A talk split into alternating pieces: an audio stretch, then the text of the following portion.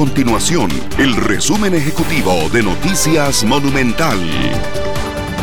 Hola, mi nombre es Fernanda Romero y estas son las informaciones más importantes del día en Noticias Monumental. La agenda de proyectos de ley que acordó el gobierno con el Fondo Monetario Internacional no ha tenido un avance significativo en las últimas semanas, pese a que este organismo internacional espera que las iniciativas estén aprobadas en junio. Los taxistas piden al Consejo de Transporte Público aclarar una serie de puntos de cara a la puesta en marcha de la aplicación móvil BATSE.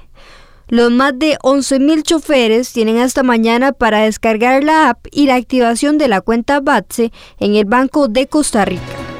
Estas y otras informaciones usted las puede encontrar en nuestro sitio web www.monumental.co.cr. Nuestro compromiso es mantener a Costa Rica informada.